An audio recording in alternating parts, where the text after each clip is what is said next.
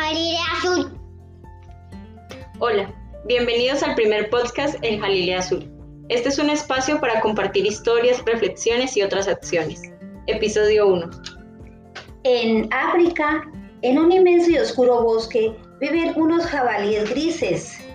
Con el hocico escarban la tierra en busca de raíces y ricas setas. Por la noche duermen en un lodazal grande y negro. Por las mañanas corren al lago y beben agua. Oye, ¿qué haces aquí tan solo, escarbando la tierra? Pregunta Tolín, un pequeño pájaro amarillo, tan pequeño que casi no se ve.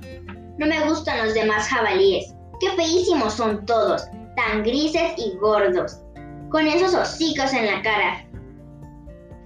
Pero tú eres igual que los demás,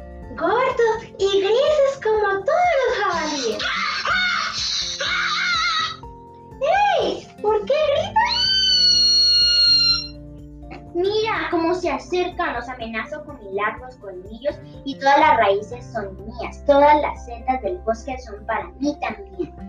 Sí, y duermen solos en este pequeño charco de fango.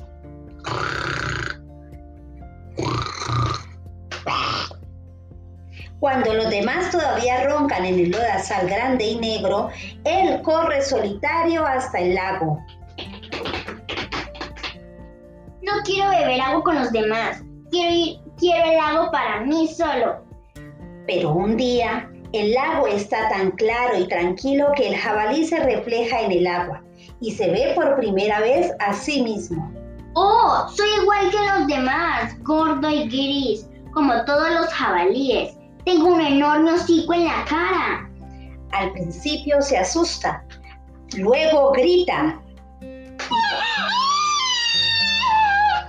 y patea en el suelo con furia y con rabia. Y todos los pájaros salen volando de sus nidos.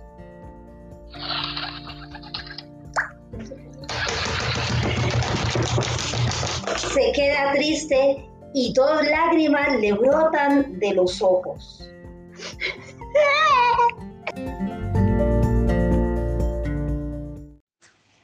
Veamos algunas de las reflexiones motivadas a partir del episodio 1. Una de las invitadas es la tutora Constanza Jojoa, a quien deseamos escuchar.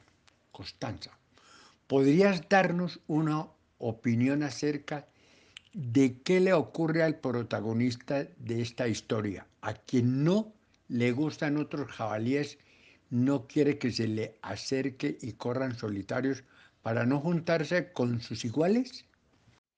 Ok, sucede que nuestro jabalí convive en comunidad con otros jabalíes. Él siente que no es querido por los otros, que los otros no lo ven bonito, agradable, no se siente cuidado por las personas que lo rodean.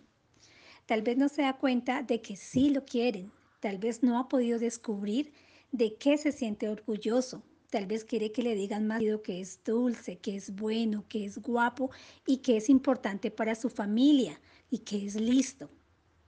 Nuestro protagonista tiene que mejorar la imagen de sí mismo, pues no se identifica como un ser importante y por eso es que reacciona con palabras agresivas, con violencia.